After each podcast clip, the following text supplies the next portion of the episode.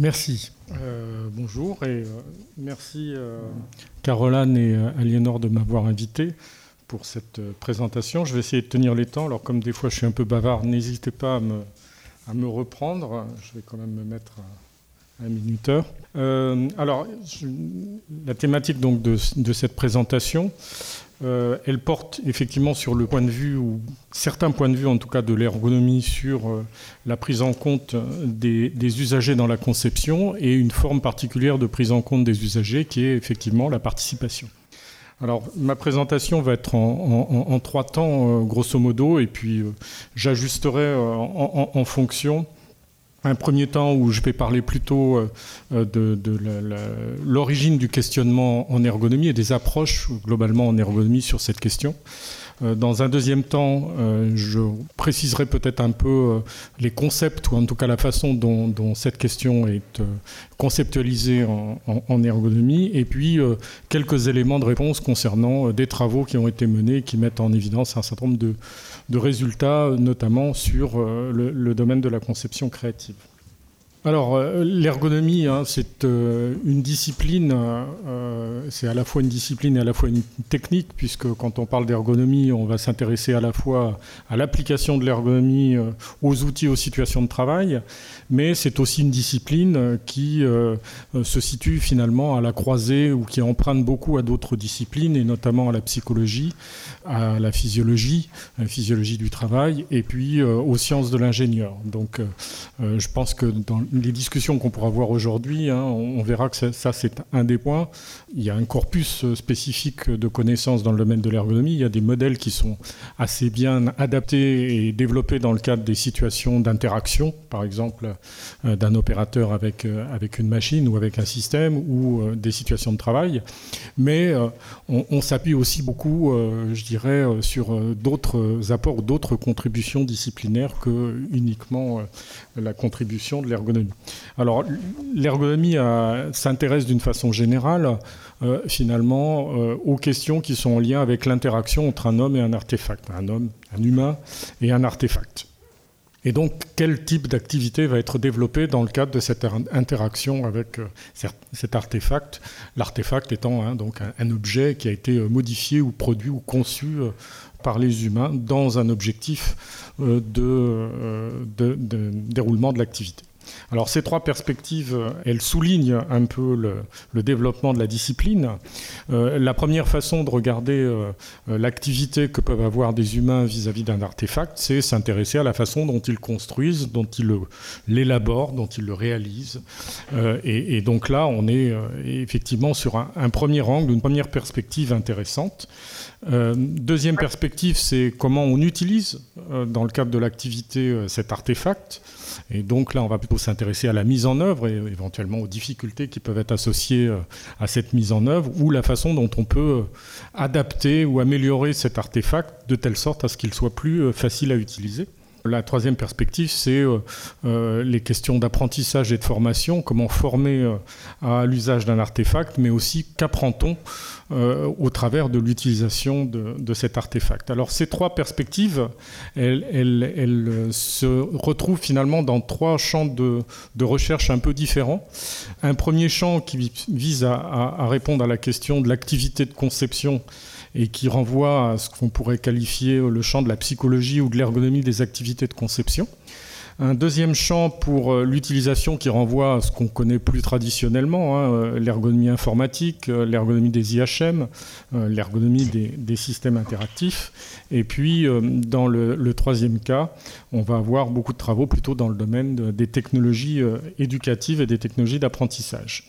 Alors, dans ces champs de recherche, les questions qui se posent sont un peu différentes. Euh, même si évidemment il y a des, interconnexions. Euh, quand on s'intéresse aux questions, en tout cas les chercheurs qui s'intéressent à l'activité de, conception, vont beaucoup se centrer sur euh, des études qui visent à caractériser ce qu'est l'expertise, comment peut-on analyser, étudier, caractériser l'expertise, avec un objectif évidemment d'assistance à la conception. Et dans les premiers travaux, notamment, je reviendrai rapidement là-dessus tout à l'heure, il y a eu beaucoup de travaux sur les premiers utilisateurs de l'informatique qui étaient les informaticiens et donc une première salle, je dirais, de travaux qui s'est intéressée plutôt à des questions liées à l'apprentissage de la programmation. Dans le cas des, travaux plutôt sur l'utilisation, on, va avoir des, questions qui vont porter plutôt sur euh, les besoins, sur euh, la traduction de ces besoins au travers de fonctionnalités et sur des aspects d'utilisabilité euh, liés à l'interaction avec les dispositifs. Dans le domaine de l'apprentissage et des technologies d'apprentissage, on va être beaucoup sur, sur les questions d'utilisabilité, d'interaction et d'interface dans l'objectif de, favoriser euh, l'apprentissage. Et puis, euh, depuis quelques années maintenant, aussi sur des questions de développement, et notamment le développement des connaissances ou des compétences au travers de l'usage. Alors, d'un point de vue historique, euh, les travaux qui sont intéressés donc à, l'activité de conception, donc là je fais un focus en fait sur, sur ce premier champ hein, de recherche, euh, sont des travaux qui sont euh, essentiellement portés au, départ sur des, concepteurs, plutôt des informaticiens, et donc qui ont porté sur des activités en lien avec l'informatique, la programmation, les facteurs externes d'efficacité liés au langage de programmation, l'apprentissage de la programmation, et puis un certain nombre d'études qui visent à identifier quelles sont les caractéristiques individuelles qui favorisent ou non l'activité du programmeur. Euh, juste pour donner un petit écho, cette, communauté est toujours active. Hein. Il, y a, un groupe qui s'appelle le, Psychology of Programming Interest Group qui est toujours actif, euh, avec une conférence qui a lieu tous les ans et qui porte spécifiquement sur ces aspects-là. Et puis, euh, juste aussi pour, l'histoire, des, des, travaux qui ont eu lieu plutôt en Amérique du Nord cette fois-ci, autour des, études empiriques sur les, concepteurs de programmes, sur les, les, programmeurs, à partir de la fin des années 80. Quand on passe ensuite aux années 90, euh, il y, a un changement de focus. Euh, on élargit euh, le champ. Les études s'intéressent non seulement aux programmeurs et aux concepteurs informatiques, mais à d'autres types de situations de conception, avec une approche qui vise non plus uniquement à s'intéresser à la manipulation d'un langage, ou à la résolution d'un problème euh, algorithmique, mais euh, à des problèmes euh, plus ouverts, plus larges, avec des solutions multiples. Et donc, on s'intéresse cette fois-ci à, une, approche qui est beaucoup plus de l'ordre de la résolution de problèmes. Et d'une façon générale, hein, c'est ce qu'on va retrouver aujourd'hui dans beaucoup de travaux en, ergonomie sur la conception, c'est que globalement, la L'approche ou le paradigme général, hein, c'est de considérer que l'activité de conception, c'est euh, une activité de résolution de problèmes. Alors, avec donc des travaux sur les mécanismes cognitifs, sur les représentations mises en œuvre dans ces situations de résolution de problèmes, l'activité d'experts et puis des études plus cliniques. Alors, euh, pour continuer, dans d'autres euh, domaines que l'ergonomie, euh, mais assez proche, puisque euh, notamment euh, à partir des années 80-90, c'est un courant qui a gagné aussi le domaine de la, conception informatique. ce sont les travaux qu'on va trouver plutôt donc, en Scandinavie, en Suède, en Norvège, etc., avec aussi des travaux aux États-Unis autour de la notion de conception participative participatory design, euh, alors qui euh, là euh, se caractérise par un fondement clairement politique. Hein, l'idée de, cette approche, c'est que effectivement les citoyens, les travailleurs doivent avoir leur mot à dire sur l'environnement de travail dans lequel ils sont amenés à développer leur activité, et donc avec une approche qui est euh, très orientée euh, sur la participation au sens euh, véritablement politique du terme. Avec cette idée que les concepteurs ne peuvent pas rester tout seuls dans leur coin pour concevoir des outils pour les utilisateurs, euh, mais que euh, c'est les utilisateurs et les concepteurs qui doivent travailler euh, ensemble à toutes les étapes du projet, avec la possibilité aussi d'intervenir sur les décisions et avec aussi un, deuxième point très important sur lequel on reviendra, qui est l'idée que les utilisateurs ont la capacité, euh, euh, de par leur connaissance ou leur compétence sur leur travail et de par leur posture de, citoyens membres membres de la cité, de pouvoir décider au même titre que les concepteurs, ce qui amène à, plutôt une, idée de, conception qui s'oriente sur la question des compromis, des consensus, et non plus sur uniquement les choix techniques tels qu'on pouvait le voir à l'époque dans les travaux sur, sur la conception en informatique. Euh, alors, ces travaux sur le, participatory, euh, participatory, design, on les trouve surtout dans des domaines tels que l'architecture, l'urbanisme, la planification.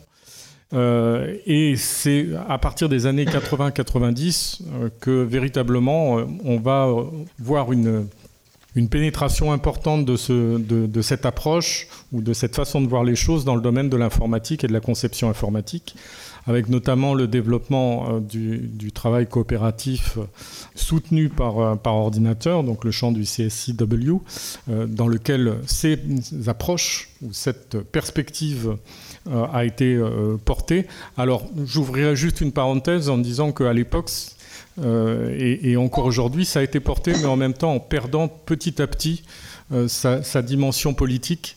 Et puis, euh, euh, quelque chose d'assez proche aussi euh, dans les années 80 qui, a, alors, qui avait été développé par IBM et ensuite repris et, adapté et modifié, qui est des approches nord-américaines autour de ce qu'on a appelé le Joint Application Design et, qui consistait donc effectivement à développer des situations de co-conception, mais de co-conception dans lequel l'usager, l'utilisateur n'avait pas forcément toute l'attitude en, termes de, en décision mais avec des approches qui, par euh, beaucoup d'aspects, ressemblaient beaucoup aux, techniques ou aux pratiques qui étaient développées dans le domaine du, participatory euh, design.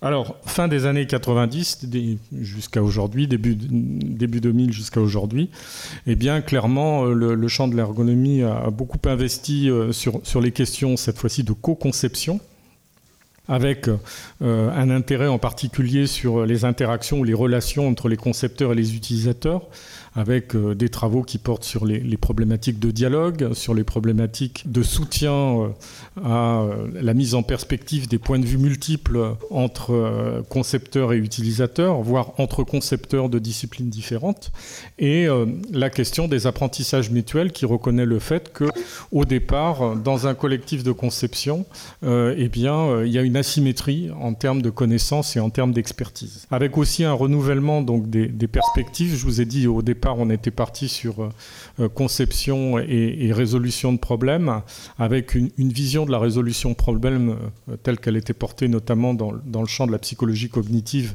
une vision très rationnelle. Résoudre un problème, c'est optimiser une solution en fonction des entrées. Et à partir de cette époque, beaucoup de travaux remettent en cause cette vision strictement rationnelle du processus de conception. Alors l'ergonomie n'était pas la seule hein, dans ce cas-là à, cette époque, et pour insister sur la dimension également sociale et hétérogène du processus de conception, où Certes, il y a un usage de connaissances euh, rationnelles, de connaissances de standards, euh, d'algorithmes type euh, et autres, mais il y a aussi beaucoup de ressources qui sont liées finalement au, groupe, au collectif et aux ressources qui peuvent être mobilisées au sein et autour du, processus de conception.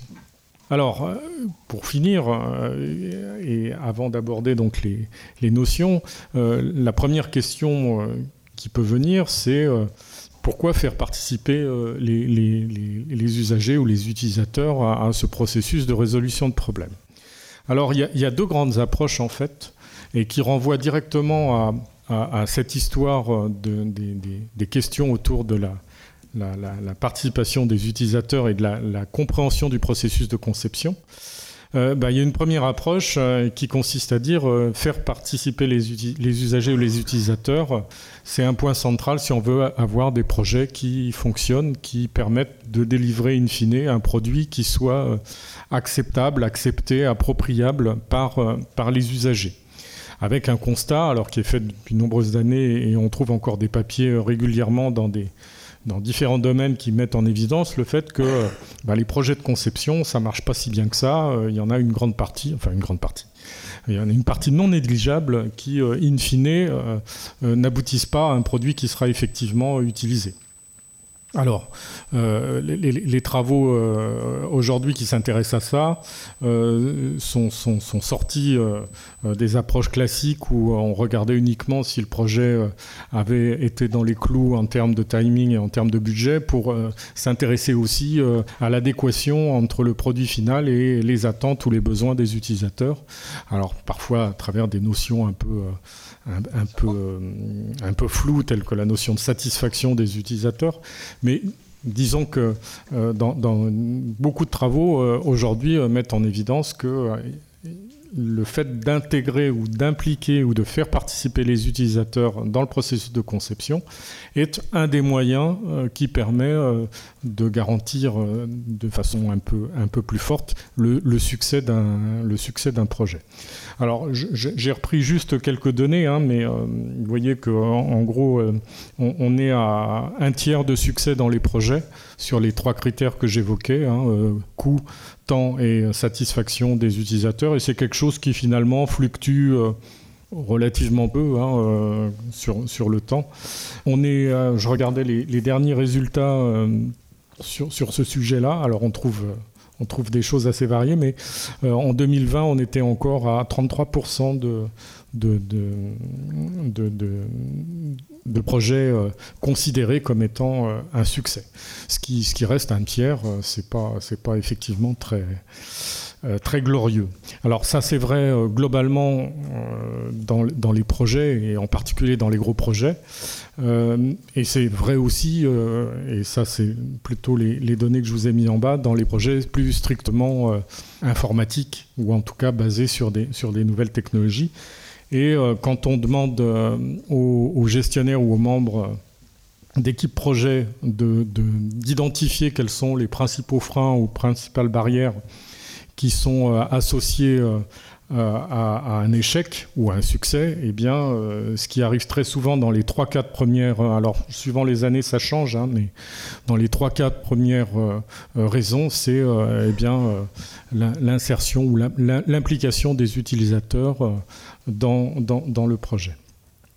Alors, pourquoi faire participer les usagers? Deuxième, donc vous l'avez compris, hein, cette première, ce, dont je viens de vous parler ici, c'est plutôt l'approche qu'on pourrait qualifier euh, aujourd'hui euh, d'américaine ou européenne hors, euh, pays scandinaves, qui est de considérer que finalement, impliquer les usagers, ça amène un bénéfice en termes d'efficacité pour le projet. Donc si on les, on les, implique dans le projet, c'est pour euh, maximiser les chances de réussite du projet, euh, parce que les usagers, les utilisateurs sont dépositaires de connaissances que n'ont pas les, concepteurs.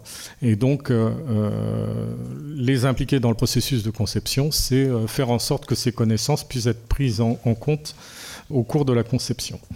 deuxième approche, qui va renvoyer plutôt à l'approche scandinave ou ce qui a été développé plutôt dans les questions sociales autour de la planification de l'urbanisme. C'est euh, faire participer les usagers, euh, ça répond euh, finalement à un besoin social. les usagers, les citoyens ont normalement le droit à, à pouvoir s'exprimer, à pouvoir contribuer, proposer et éventuellement choisir ce qui va être mis en place autour de chez eux. Donc, un des travaux phares, et il y, a une revue de la littérature euh, qui, revenait là-dessus, hein, c'est l'échelle d'Arnstein qui est souvent citée, euh, qui est une, une formalisation euh, des différents niveaux d'implication euh, alors qui est critiquable par tout un tas, tout un tas d'aspects, en particulier parce qu'elle est assez floue sur ce qu'en pratique, ce à quoi ça, ça renvoie et sur la diversité des situations. Mais elle a le mérite euh, finalement de positionner un peu euh, dans les grandes lignes le, type de paradigme dans lequel on va, on va mettre en place la participation des utilisateurs, depuis l'utilisateur complètement à l'extérieur du processus de conception jusqu'à l'utilisateur euh, euh, devenant un co-concepteur intégré au processus de, conception.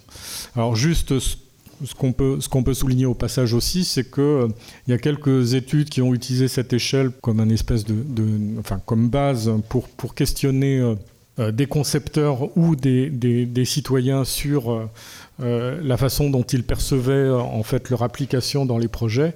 Et un des résultats qui revient assez fréquemment, c'est que entre ce qui est attendu par les concepteurs et ce qui est attendu par les citoyens et ce qu'ils perçoivent comme étant euh, leur réalité dans les projets, il y a encore un, gap euh, qui, euh, pourrait être franchi avec un besoin euh, beaucoup plus fort et, souvent énoncé d'implication dans, les projets. Après ce court, ce court panorama de l'histoire un peu des perspectives de, l'ergonomie sur l'activité de conception, quelques façons assez classiques hein, de, de, penser la conception. Alors, la conception, on peut la voir de deux façons finalement. Hein. euh, c'est euh, ce que, j'ai repris les, petits dessins de, Jones pour, illustrer ça. Euh, il y a encore beaucoup de travaux, y compris en psychologie, qui abordent la conception plutôt comme étant une activité individuelle un peu magique c'est une sorte de, bloc, de, boîte noire. Et euh, l'efficacité de la conception dans cette vision des choses résulte essentiellement des caractéristiques créatives du sujet. Alors en réalité, euh, en ergonomie, on, regarde plutôt les choses d'une façon assez différente qui est que euh, la conception, en fait, comme je le disais tout à l'heure, euh, c'est pas un acte magique, c'est pas une boîte noire qu'on ne pourrait pas ouvrir. Au contraire, on peut essayer de comprendre et d'analyser de façon fine euh, la façon dont le processus se déroule. Et, donc, alors bon, évidemment, dans les années 70, hein, on était très très marqué déjà par le développement des ordinateurs et donc avec une vision de processus extrêmement extrêmement simpliste extrêmement simpliste, mais jusque dans les années 90, les psychologues hein, analysaient euh, l'activité humaine comme un système de traitement de l'information avec euh, exactement ce même genre de, ce schéma. Euh, aujourd'hui, on, a une vision du processus de conception un peu plus complexe, c'est-à-dire que résoudre un problème, c'est pas une activité qui ne part de rien et qui ne va vers un futur qui est un futur qui n'est pas pensé ou qui n'est pas anticipé. En fait, l'activité de conception, euh, c'est plutôt euh, un cycle euh, qui va s'enrichir progressivement, dans lequel le concepteur va projeter des idées dans l'avenir. Il va imaginer finalement hein, l'artefact, la situation dans laquelle il va être usé, utilisé. Et, cette imagination du futur artefact, ça s'appuie aussi beaucoup sur ses connaissances, son expérience de ce qui existe déjà euh, dans le domaine dans lequel il travaille ou éventuellement dans des domaines connexes. Hein. Il y a beaucoup de travaux qui s'intéressent par exemple à l'utilisation du raisonnement analogique dans, la conception. Et donc, ce qui est intéressant euh, à, travers ça, c'est d'une part de montrer donc que la conception, c'est un processus complexe, itératif, qui s'écoule dans le temps, qui s'appuie sur euh, l'existant, et puis dans lequel on peut avoir, on peut identifier plusieurs phases ou plusieurs étapes. Euh, des étapes, comme je disais tout à l'heure, de projection, euh, qui vont finalement amener à, imaginer une liste de, caractéristiques et de fonctions pour le, pour le produit, pour l'artefact. Parmi ces possibles, il va falloir les hiérarchiser, en sélectionner euh, un certain nombre sur la base de critères qui peuvent être des critères de coût, qui peuvent être des critères de préférence ou autres. Et puis ensuite, on va, on va le réaliser, on va l'implémenter. Et sur cette base-là, on va l'évaluer et donc sur les constats qui vont être faits au, cours de l'évaluation, eh ça va euh, fournir une nouvelle base de travail pour éventuellement continuer à, avancer dans, cet euh, aspect de prospective. Donc on a bien une, une, espèce de relation dialogique entre d'une part un mouvement prospectif dans la conception et d'autre part euh, un mouvement rétrospectif au travers des processus d'évaluation. Alors, euh, quand on arrive à la co-conception, donc là on raisonne plus sur un, concepteur tout seul, on raisonne sur euh, finalement euh, une équipe. alors, un peu schématisé ici, hein, il, peut y avoir plusieurs utilisateurs, il peut y avoir plusieurs concepteurs, experts de différentes disciplines.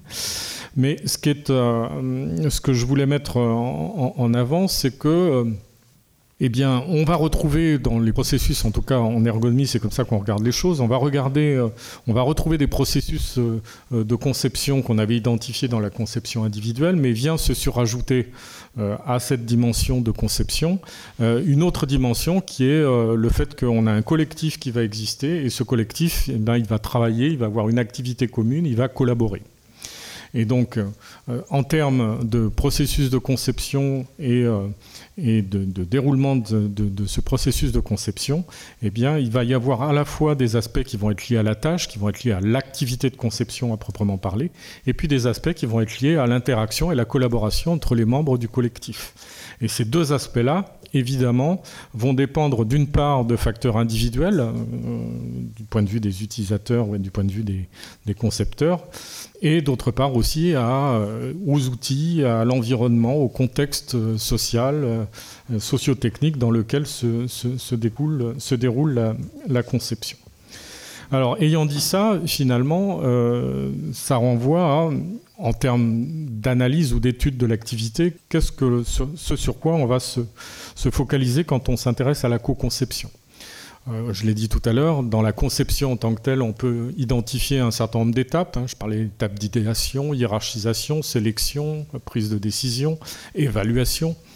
Et euh, ces étapes, eh bien, ces différentes étapes, en tout cas, euh, elles vont pouvoir être euh, traitées de façon plus ou moins conjointe entre les experts et les utilisateurs. Et les étapes dans lesquelles la conception va être faite de façon conjointe, c'est ce qu'on va définir comme étant la co-conception dans le domaine de l'ergonomie. Donc, euh, une activité qui va être coordonnée, synchronisée, qui va résulter d'un effort continu d'élaboration et de maintien d'une conception partagée d'un problème. Et c'est une forme spécifique aussi de coopération euh, qui va concerner les tâches, les actions, mais aussi les idées, les représentations et la compréhension que peuvent avoir les différents participants. Alors, euh, dernièrement, avec, euh, avec des collègues, euh, Françoise Détienne notamment, Michael Baker, mais aussi Stéphane, on a, on, a, travaillé sur cette question spécifiquement de la collaboration avec des analyses qui visent justement à entre guillemets, distinguer ce qui est de l'ordre de, la tâche et ce qui est de l'ordre de la collaboration au sein du groupe et de la construction des connaissances au niveau du groupe. Euh, en identifiant donc à travers cette notion de qualité de la collaboration, d'une part des, propriétés ou des dimensions qui vont définir le processus collaboratif. Alors ces processus collaboratifs peuvent dépendre évidemment suivant le, domaine d'application. Donc c'est une vision plutôt euh, descriptive de la qualité, la, qualité étant vue comme la description des euh, caractéristiques spécifiques euh, de, la collaboration, et puis aussi une, approche un peu plus normative au travers de ce qui pourrait être considéré, en tout cas par les acteurs, comme une bonne ou une mauvaise collaboration, donc en référence à des normes qui peuvent être des normes à l'intérieur de la communauté. Alors, juste, je ne vais, pas, détailler, mais pour, vous donner une idée, donc, on, avait travaillé sur, cette méthode d'analyse qui permet en, situation de pouvoir évaluer la façon dont va se dérouler euh, la collaboration entre euh, des utilisateurs ou entre des concepteurs. Hein. Ce n'est pas uniquement euh, centré sur les, concepteurs et les utilisateurs. comme je disais tout à l'heure, dans les collectifs de conception, on, on, a des perspectives différentes, y compris entre concepteurs de disciplines ou de rôles différents à l'intérieur du, à l'intérieur du collectif. Donc voilà, euh, donner une, illustration aussi aujourd'hui du type de travaux. vous voyez, on n'est plus sur euh, un modèle et des représentations mentales et un modèle cognitif de la, résolution de problèmes. On est aussi sur euh, le fonctionnement à l'intérieur du groupe et les dimensions qui peuvent amener à, un processus de plus ou moins bonne qualité. Et in fine, on s'intéresse à euh, la, question du rapport euh, finalement entre euh, la qualité de ce processus de collaboration et l'efficacité du point de vue du processus de collaboration. Alors, les participants à la co-conception, donc on a les concepteurs, c'est les premiers qui ont été utilisés, alors qu'ils peuvent avoir des statuts très différents. Hein, on, les désigne souvent dans la littérature par le terme de designer, mais ça renvoie donc à une pluralité de rôles potentiels, alors qui sont réputés avoir une expertise sur la démarche de conception, sur les technologies, sur ce qui est faisable ou n'est pas faisable du point de vue technique, du point de vue du coût, etc. Par contre, dans la majorité des cas, ils sont relativement naïfs ou novices sur euh, l'activité des utilisateurs, des futurs utilisateurs, le contexte dans lequel cette activité va se dérouler, euh, les outils qu'ils utilisent aujourd'hui, qu'ils utilisent déjà, qu'ils vont peut-être continuer à utiliser euh, en parallèle de, de, ce pourquoi le processus de conception est mis en place, et la façon dont ils utilisent ces outils. Alors, de l'autre côté, l'utilisateur, l'usager, le citoyen ou le client, suivant le type d'activité que, que l'on va considérer. Lui, il a une expertise sur son activité. Euh, il connaît bien euh, son contexte. Alors, il connaît peut-être un peu moins bien euh, le contexte futur, mais il a quand même une base de connaissances et d'expérience importante sur la façon dont, en contexte, son activité va pouvoir se dérouler. Il connaît bien en général ses outils. il connaît assez bien aussi sa façon de travailler et il a des préférences et il a des besoins qu'il perçoit de façon plus ou moins implicite. Par contre, il est en général naïf ou novice euh, sur la démarche de conception, sur les technologies, sur ce qui est faisable, etc.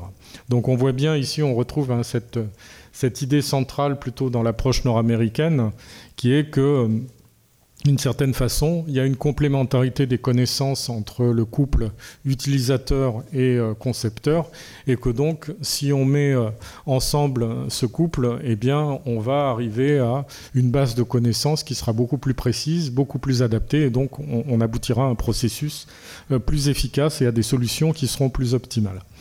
Alors, juste pour rappeler, donc, dans les dénominations, hein, les usagers concepteurs hein, dans, le, titre, euh, nous, on parlera plutôt de co-concepteurs. Euh, on va trouver aussi dans la littérature en sciences de gestion, mais qui est aussi parfois utilisée dans le domaine de l'ergonomie, euh, la notion de lead user ou d'usager pionnier, donc qui sont des utilisateurs qui connaissent particulièrement bien le marché, qui ont bien identifié aussi, de par leur pratique intense en général dans un domaine d'application donnée, quels sont les besoins qui, à un moment donné, ne sont pas remplis par les outils actuels, et donc qui sont, perçus en tout cas comme étant euh, des usagers à favoriser euh, dans les processus de conception pour, euh, aller vers des solutions d'autant plus innovantes. Et puis il y a des travaux aussi plus récemment dans le même domaine aussi qui parlent de emergent nature consumer, donc qui sont eux là plutôt vus comme étant des utilisateurs euh, un peu généraux, euh, mais qui ont euh, une capacité à pouvoir imaginer dans beaucoup de domaines différents, en particulier plutôt pour les applications grand public, quels pourraient être les, prochains, les prochains besoins. Pour continuer, donc du coup, la, question qui vient après, et c'est l'analyse du degré d'implication des utilisateurs ou des usagers dans le processus de conception. Je vous ai dit qu'il pouvait y avoir plusieurs étapes, enfin qu'il y avait plusieurs étapes dans un processus de conception, plusieurs types d'activités. Euh, les usagers, euh, alors je, vais mettre de côté évidemment, hein, mais euh, j'ai fait cette grille-là parce qu'en fait elle est intéressante, elle met en, exergue d'un côté, hein, pour les deux premières colonnes, c'est ce qu'on trouve dans la littérature sur ce qu'on appelle le user-centered design ou le human-centered design, donc les, approches centrées utilisateurs. Et puis de l'autre côté, ce qu'on va trouver plutôt dans la littérature en, urbanisme, avec euh, finalement une correspondance assez claire hein, entre euh, les approches. C'est pour ça que je disais tout à l'heure que euh, ça, permet de, cadrer assez clairement le type de situation, même si ça ne permet pas de rentrer dans les détails. Et nous, ce qui va nous intéresser quand on va parler de co-conception, en fait, hein, c'est quand on va être plutôt dans la case conception par les usagers ou conception participative. Pourquoi? Eh bien parce que euh, quand on est dans la case euh, typiquement de type user-centered design ou human-centered design, l'utilisateur ou l'usager ou le citoyen il va être plutôt considéré comme un informateur que l'on va consulter sur les besoins et les contextes d'usage, donc euh, plutôt un fournisseur de connaissances hein, quelque part. Et, la question du coup qui va se poser et qui va euh, être traitée dans beaucoup de travaux, c'est à quel moment faut-il le consulter pour être le plus efficace possible. Et puis à un autre moment du processus de conception, on va lui demander de venir, mais cette fois-ci comme évaluateur des solutions qui auront été produites. Euh, et donc là aussi, on va le consulter euh, sur euh, non pas toutes les solutions possibles, mais les solutions qui auront déjà été au préalable sélectionnées, identifiées comme étant les plus pertinentes par les concepteurs. Alors, donc là, on ne peut pas vraiment parler de co-conception, hein, même si on peut voir à certains moments des épisodes de co-conception, y compris dans les phases d'évaluation, lorsqu'il y a euh, mise en mouvement, euh, par exemple, des solutions qui sont proposées et discussion entre les concepteurs et, les utilisateurs. Dans le domaine de la co-conception, donc on est plutôt sur le champ du, du participatory design. Et là, l'idée, c'est bien effectivement euh, une participation à toutes les étapes de, la conception. Euh, dans la mesure du possible, euh, et notamment avec l'idée que le concepteur et euh, l'utilisateur peut avoir voix au chapitre lorsqu'il s'agit de prendre des décisions. Hein, c'est ce que représente un peu le, schéma que j'ai repris de, Carmel et Whitaker sur le, continuum entre conception et, participatory design. Euh, à gauche, ce que vous avez, euh, c'est on est plutôt dans le domaine du user-centered design et ce qu'on va avoir euh, dans le au milieu et, sur la droite, c'est plutôt ce qu'on va rentrer dans le domaine de la co-conception avec des nuances puisque on, va avoir des, des, mécanismes de participation qui vont être un peu différents quand on est en joint action design et quand on est en participatory design. Il me reste combien de temps? C'est fini, c'est ça? Bon. Euh, je vais m'arrêter là, c'est pas grave. J'avais prévu encore de vous parler des résultats, mais de toute façon, on aura peut-être l'occasion d'en discuter euh, dans les échanges. Merci beaucoup euh, du coup pour cette, présentation. Je propose qu'on ouvre les questions à la salle. Euh, donc si vous avez des questions, vous pouvez euh, lever la main. Et pour les personnes qui sont en ligne, l'idéal serait de poster vos questions sur le chat pour éviter les problèmes de micro et de prise de parole. Et on pourra, euh, nous, les, prendre la parole ou Benjamin qui nous, qui nous assiste sur cette tâche. Voilà. Merci. Merci beaucoup pour la présentation, c'est super clair et, je pense très utile pour commencer la journée. Euh, j'ai une question un petit peu générale, euh, un peu une réaction par rapport aux, façons de penser les degrés d'implication dans, euh, dans, les processus de, conception comme Einstein ou, d'autres. je me pose toujours un peu la question, comment évaluer la situation où les personnes à impliquer vont contester la façon de formuler le problème au départ? C'est-à-dire vont dire par exemple, non mais c'est pas ça qu'il faut designer. Ou euh, peut-être que c'est pas un problème de design en fait. Vous, vous, cherchez une solution, je sais pas, imaginons, vous cherchez une solution technologique à un problème social. En fait, nous, on considère que c'est pas comme ça qu'il faut poser le problème. Euh, il me semble toujours que ce genre de réaction se situe mal sur des échelles comme celle d'Einstein, par exemple, qu'elles sont, qu'elles leur Tout à fait. c'est presque orthogonal. Et du coup, je me demande comment attraper. Et en même temps, c'est très intéressant parce que ça, ça ouvre plein de, plein de situations. Et donc, ma, ma question un peu générale, c'est comment attraper ce type de réaction pour aussi le prendre en compte dans euh, l'évaluation d'une, d'une bonne co-conception qui euh, arriverait à prendre en compte le fait que la définition même des problèmes à poser peut être elle-même euh, controversée, discutée, etc. merci pour, pour, cette question. Effectivement, elle est, elle est assez centrale. Alors, il y, a deux façons d'y répondre. Euh, je pense que les, tenants du, participatory design, euh, euh, je dirais classique dans la lignée de, ce qui se fait en Suède, Norvège, etc. L'idée, c'est que justement, l'instruction du problème, c'est déjà de la co-conception. Alors, à partir du moment où c'est déjà de la co-conception, ça veut dire qu'il n'est pas du tout impossible que sur le base des discussions et du compromis, on aboutisse à la solution qui est que le problème n'est pas un problème de conception technique au sens de production d'artefacts.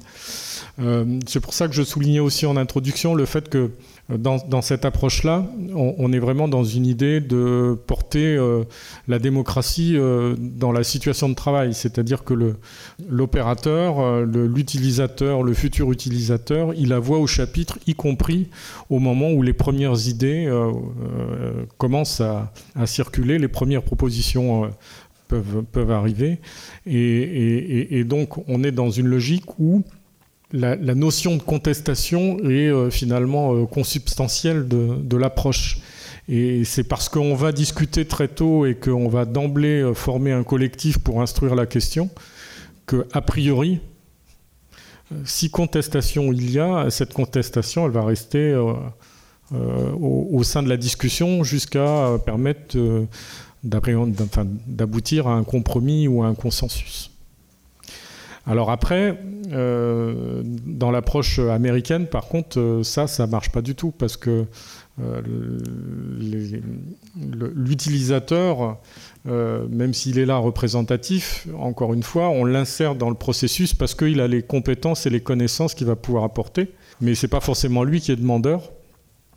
Oui, c'est ce que, ce que j'ai oublié de dire aussi tout à l'heure, c'est que dans l'approche dite démocratie, démocratique, il y avait cette idée, par exemple, dans les années 70, que pour les conditions de travail et la définition, par exemple, des nouveaux, des nouveaux outils informatiques, euh, forcément, ça passait par une implication à la fois des, utilisateurs au sens end-user, utilisateur futur final, mais aussi euh, des syndicats, des représentants, représentants des salariés, etc. Donc on était vraiment dans un processus d'instruction, euh, chose qui n'était pas du tout euh, vue de la, même façon en, Amérique du Nord, ou y compris en, France, en Allemagne, et, etc., en Europe non en dehors des pays, en dehors des pays scandinaves.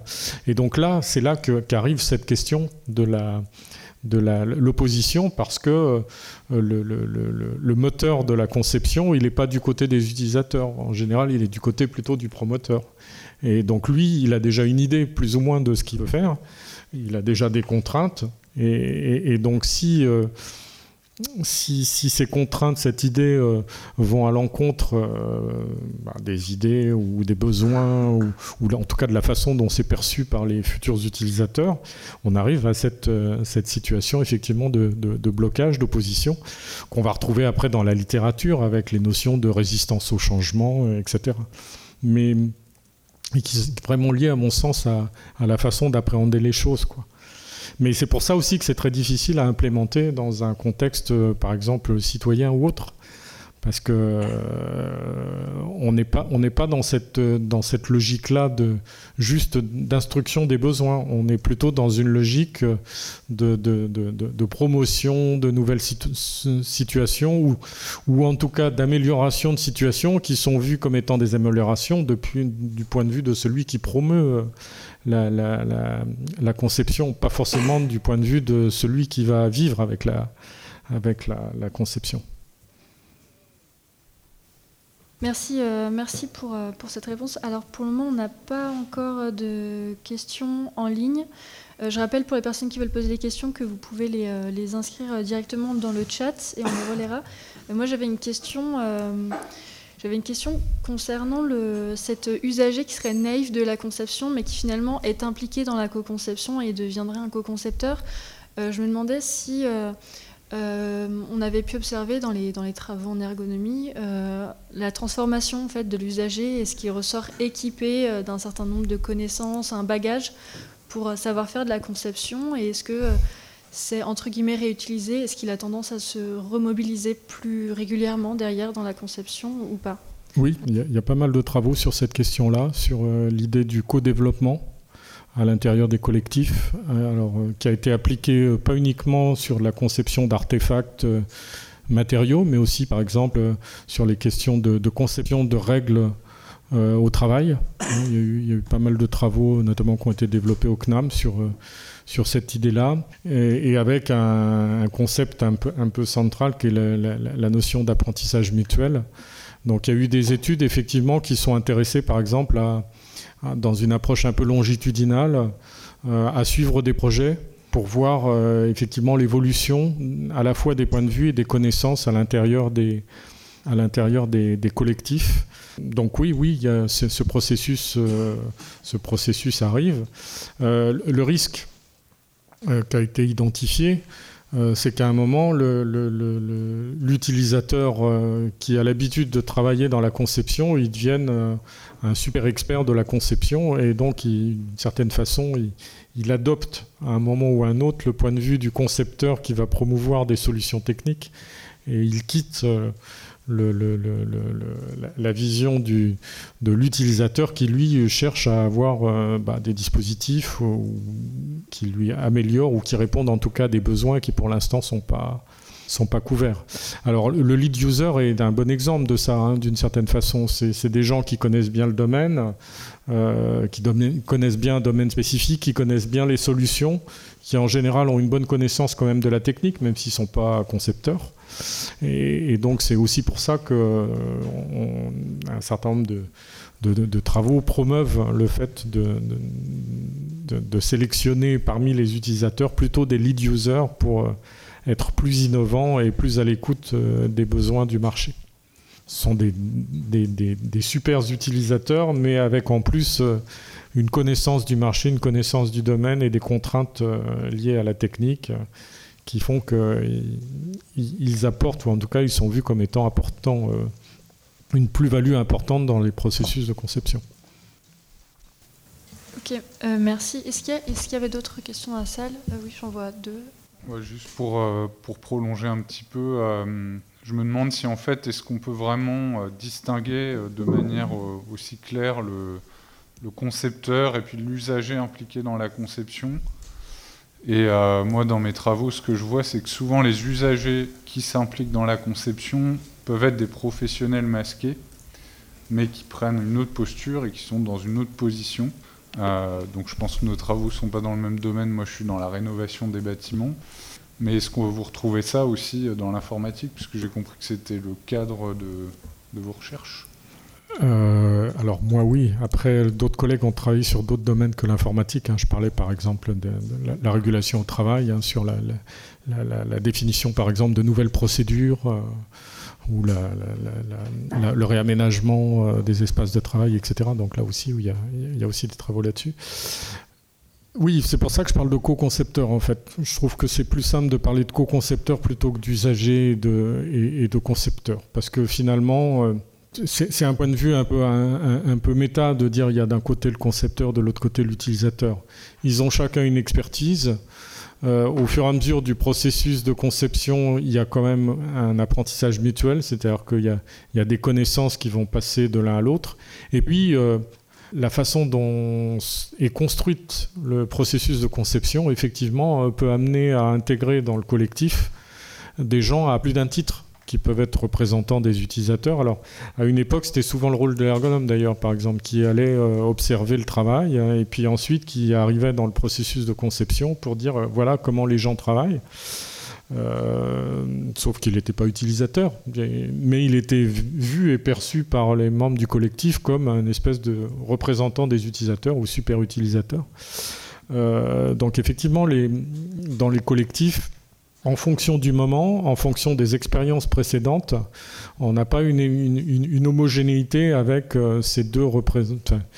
Quelque chose qui serait de l'ordre de. c'est un peu deux caricatures que je vous ai montrées. Et puis, euh, dans la réalité, on est dans des choses qui sont beaucoup plus euh, hétérogènes. Et, parfois, la distance entre le concepteur au sens de l'expert technique et l'utilisateur euh, finalement, elle est pas, elle est pas, elle est pas très, elle, peut même être, euh, il peut même y avoir euh, aucune absence. je prends juste un exemple. on avait travaillé avec Flore Barcellini et, Françoise Détienne sur les communautés de, de, conception de logiciels en ligne, en particulier sur la communauté qui a développé Python.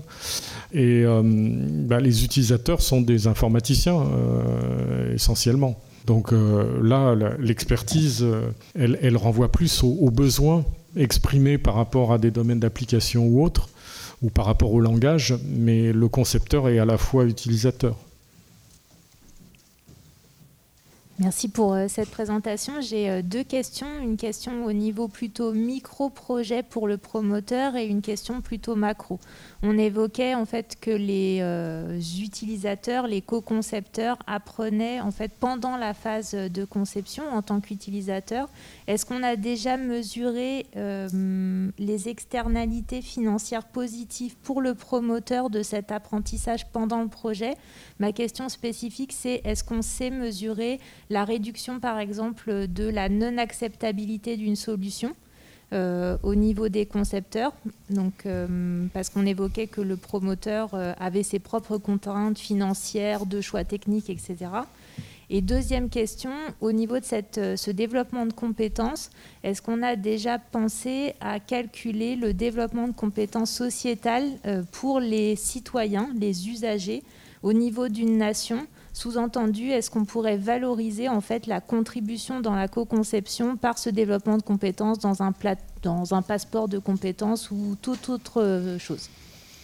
Euh, Question sur laquelle je vais être un peu sec parce qu'en ergonomie, on n'a pas trop euh, ce, genre de travaux. Ce que je pourrais dire sur la première question, ça renvoie un peu à ce que je disais en introduction sur notamment la probabilité de succès du projet. Euh, là, là-dessus, il y, a, un consensus clair dans la littérature. Euh, quand les utilisateurs ne sont pas impliqués dans la conception, euh, c'est, je dirais pas que c'est une garantie d'échec, mais quand on regarde la, proportion d'échecs relativement aux situations où il y a une implication des utilisateurs, quel que soit après, suivant la méthode, là aussi, il y, a des différences, mais il euh, n'y a pas photo. C'est significatif. Donc là-dessus, on ne mesure pas le gain en connaissance. Par contre, on, peut mesurer ça directement euh, en termes de, proportion de, succès d'échec. Après, ce n'est pas le seul facteur. Il y a d'autres facteurs. Euh, plus un projet est gros, plus la probabilité pour qu'il il, il, n'aille pas jusqu'au bout est forte. plus, enfin, moins, les objectifs initiaux sont précis et plus on a de chance aussi pour que le, projet s'arrête en cours de route, etc. Il y a d'autres facteurs. Il n'y a pas que le facteur euh, implication des utilisateurs. Au passage, euh, l'implication des utilisateurs a un impact positif aussi sur toutes ces dimensions-là. C'est que si vous avez des utilisateurs, vous avez plus de chances d'avoir un projet qui soit bien défini, etc. Euh, alors après sur la deuxième question, là je, suis désolé, je, je suis vraiment incapable de vous répondre. Il y a peut-être d'autres personnes dans la salle qui, qui ont plus de billes là-dessus, mais euh, on n'a pas trop de travaux à, ce niveau-là. Et j'en connais pas, en tout cas, moi, personnellement. Euh, merci. On a, on a, une question dans le chat. Donc, pouvez-vous d'ores et déjà appréhender les implications de la co-conception sur le plan de l'appropriation d'un objet qui est plus coproduit que produit et de la rétribution éventuelle du co-concepteur? Alors, euh, sur, l'aspect rétribution, euh, là, là c'est pareil, je ne pourrais pas vous dire grand-chose. Ce n'est pas un domaine sur lequel, euh, en tout cas, on n'a pas trop de questions de recherche sur cet aspect-là. Il y a peut-être dans d'autres disciplines, je ne sais pas, en sciences de gestion ou autres, il y a, peut-être des, des, réponses là-dessus, mais on ne regarde pas trop ça. Euh, sur la, première question qui était euh, l'aspect appropriation, alors oui, oui, euh, la littérature met en évidence, il y a beaucoup de travaux qui mettent que l'acceptabilité est meilleure, le temps d'appropriation est meilleur, la proportion d'usage souvent augmente. donc oui, oui, oui, ça, là-dessus, il y a des données dans la littérature assez claires. Alors, modulo, encore une fois, comme je disais tout à l'heure, c'est que euh, il faut que la, participation soit bien mise en œuvre. Il ne s'agit pas juste de dire on va faire participer euh, des usagers pour que, pour que ça marche. Euh, on verra plus tard dans la journée, si j'ai bien compris, qu'on va décrire un certain nombre de méthodes ou d'approches concrètes qui, qui, sont mises en œuvre sur ces questions-là. Mais si vous faites venir euh, dans, une réunion euh, des concepteurs, enfin des utilisateurs, et puis que vous leur demandez bah, qu'est-ce que vous voulez, euh, et puis que ça en reste là, il y a de fortes chances pour que vous n'alliez pas très loin et il n'y a, a, pas de raison que ça améliore le processus. Il faut beaucoup d'outils pour aider à éliciter les besoins. il faut beaucoup de il faut du temps aussi pour qu'il y ait une, connaissance réciproque. Comme je vous le disais, on est dans, un contexte où il ne s'agit pas juste de résoudre un problème, il s'agit aussi de créer un, collectif, euh, y compris sur le plan de la, confiance, de, la régulation à l'intérieur du collectif. Et donc ça, ça prend du temps. Euh, et ça nécessite euh, la mise en place d'outils à certaines étapes pour, pour permettre justement que ça fonctionne bien.